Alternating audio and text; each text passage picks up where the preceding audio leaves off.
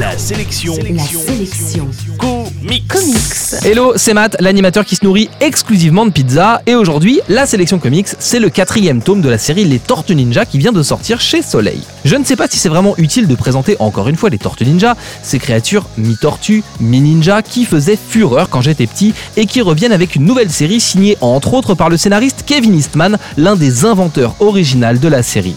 On en apprend pas mal sur les personnages dans ce numéro avec notamment Raphaël, la tortue qui a un bandeau rouge et qui est la forte tête du groupe. Il va devoir apprendre à canaliser ses accès de rage alors qu'il cherche à venger son ami Kazet Jones battu par son père. Pendant ce temps, on découvre également quelles sont les origines de Krang, cette créature extraterrestre, sorte de cerveau à dents pointues, échappée avec ses sbires de la dimension X en vue de...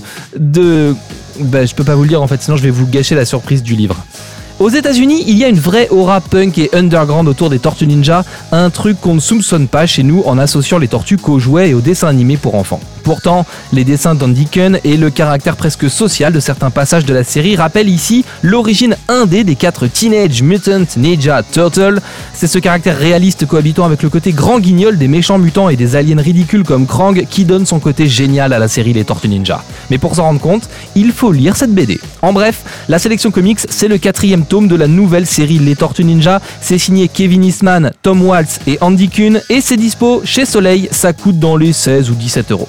L'info en plus, les Tortues Ninja sont de retour en BD donc, mais également en dessin animé, avec une nouvelle série Tortues Ninja diffusée le samedi matin sur France 3. Elle est vraiment cool cette série, je vous en parlais la semaine dernière dans la chronique. Si vous avez raté ça, vous pouvez réécouter le podcast sur laselectioncomics.fr.